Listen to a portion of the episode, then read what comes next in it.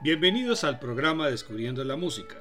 Soy Guillermo Zamudio y los estaré acompañando desde ahora. Este es un programa de la emisora de la Universidad del Quindío, la UFM Estéreo. Como inicio de estos programas escucharemos el comienzo del tercer movimiento del concierto para clarinete KB 622 de Wolfgang Amadeus Mozart, interpretado por la Nueva Sinfonieta Ámsterdam. Comencemos con la época antigua y medieval. La música está en todas partes. Desde el cuarto mes de gestación, el bebé percibe el latido del corazón de su madre y el fluir de la sangre en sus venas. Así conoce un ritmo y un sonido regular y tranquilizador. Más adelante, oye lo que viene de afuera como cantos y música de diferentes procedencias. Y cuando nace, no puede ver todavía, pero ya sabe lo que escucha ritmos y melodías. No sabemos cómo llegó la música al hombre, pero desde las excavaciones más antiguas se han encontrado flautas hechas con huesos, cuernos o moluscos. La mitología griega habla de la virtud mágica de la música. Tocando la lira, Orfeo, hijo del dios Apolo y la musa Calíope, hacía reír y llorar a las personas y domesticaba a las fieras. Platón y Pitágoras dejaron tratados y teorías sobre la música a partir de las culturas mesopotámica y egipcia. Alceo de Mitilene fue un poeta griego contemporáneo y amante de la poetisa Safo, con quien intercambiaba poemas, los cuales eran monódicos y los acompañaba tocando la lira tal como aquí se recrea.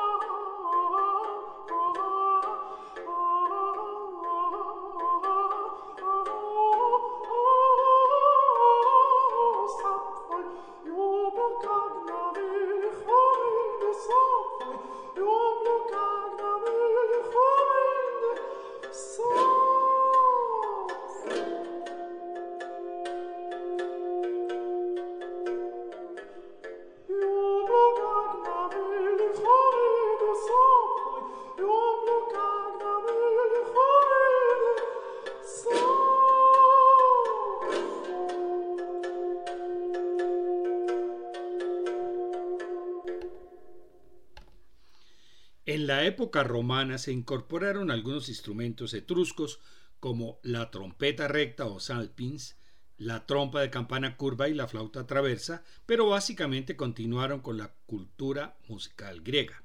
La iglesia cristiana dominó la música de los primeros nueve siglos. La expresión canto gregoriano se refiere al amplio repertorio de música litúrgica codificada por la iglesia romana como una forma de unificar la práctica del canto en todos sus dominios. Como en las culturas primitivas, la música para la iglesia temprana no fue una obra de arte, sino un lenguaje que expresaba la palabra divina, así como la alabanza y la súplica del hombre ante Dios.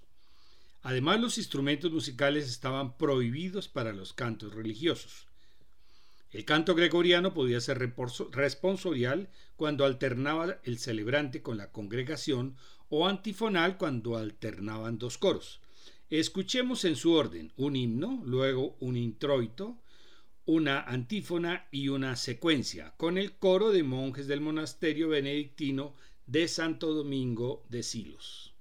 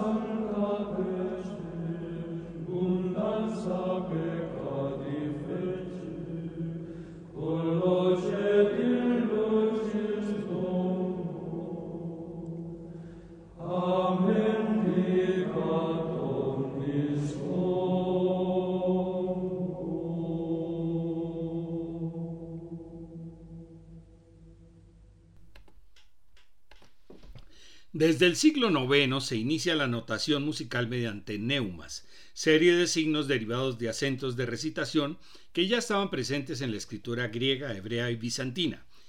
Incluyen una o más notas para cada sílaba, pero no la altura del sonido, sino solo la dirección. A partir del siglo X, se comienzan a trazar líneas para establecer las alturas de las notas y el sistema que se impuso fue el del teórico italiano Guido d'Arezzo, muy cercano al utilizado actualmente. La primera mujer compositora que se conoce es Santa Hildegarda de Bingen, nacida en el Sacro Imperio Romano Germánico en 1098. Si bien emplea la técnica monofónica y el melisma del canto gregoriano, se diferencia por los amplios rangos tonales que exigen agudos y cambios de ritmo a los cantantes, en su caso sopranos y altos, en las obras que compuso para su comunidad como abadesa de las benedictinas. Sigamos con su antífona mariana, Alma Redemptoris Mater, seguida de Ovis Eternitatus, con el ensamble Secuencia liderado por Barbara Thornton.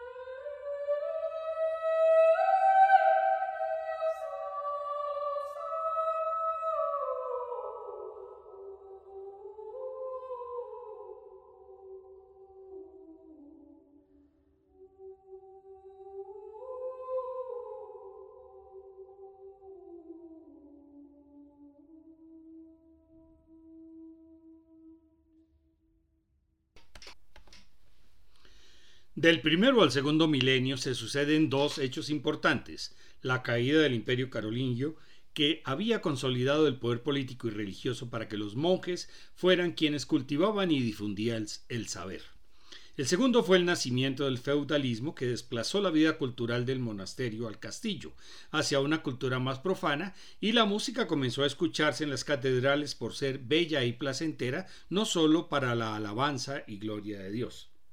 En la música profana de Italia y Francia aparecieron los juglares y trovadores, mientras en Alemania se llamaron Minnesonger, homenajeados por Wagner mucho después en su ópera Tannhauser. Marcauru fue un trovador francés del siglo XII, activo entre 1130 y 1150. Fue protegido del señor feudal Guillermo X de Pontier, hijo del también trovador Guillermo IX. Su obra se caracteriza por el tono religioso y moral. Escuchemos su Pax in nomine Domini, de 1137. Seguimos con una pieza anónima francesa de 1147 con voz de barítono acompañado de rabel, instrumento de cuerda frotada antecesor del violín, además flauta dulce y percusión. Ricardo Corazón de León fue rey de Inglaterra y de Aquitania. Participó en la Tercera Cruzada y la campaña de Sicilia y Chipre.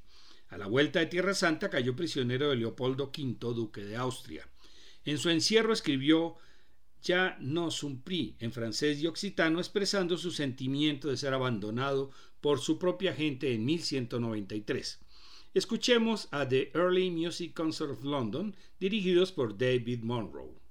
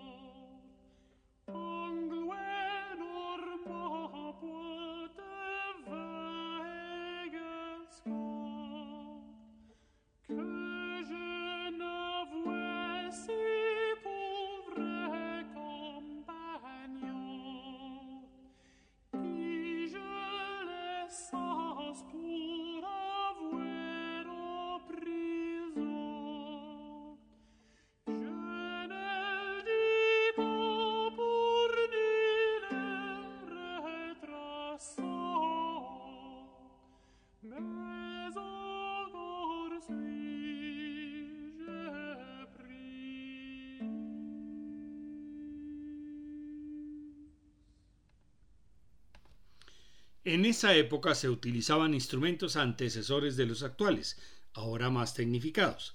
Escuchemos primero uno muy cercano al oboe, acompañado por percusión, después una gaita y finalmente una pieza anónima francesa con instrumentos de cuerda frotada y percusión.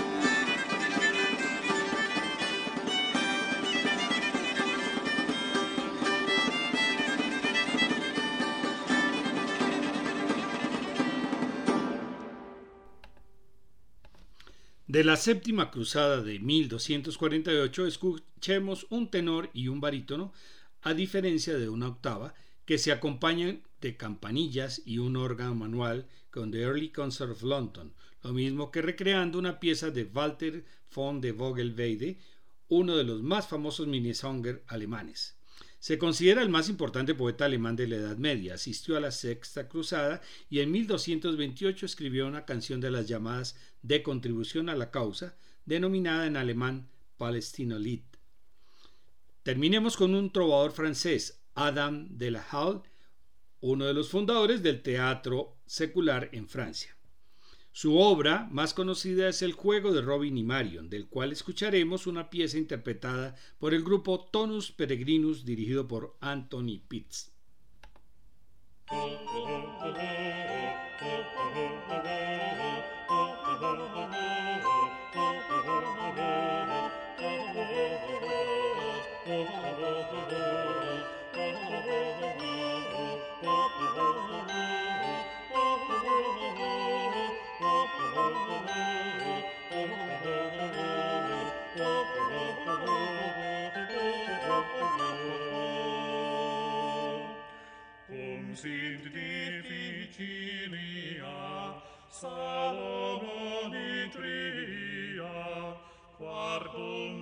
crescit penitus, quod est viri via, in adolescentia, quod est Christi transitur, in Virgine Maria. Ah, ah, ah, ah, ah, ah, ah, ah.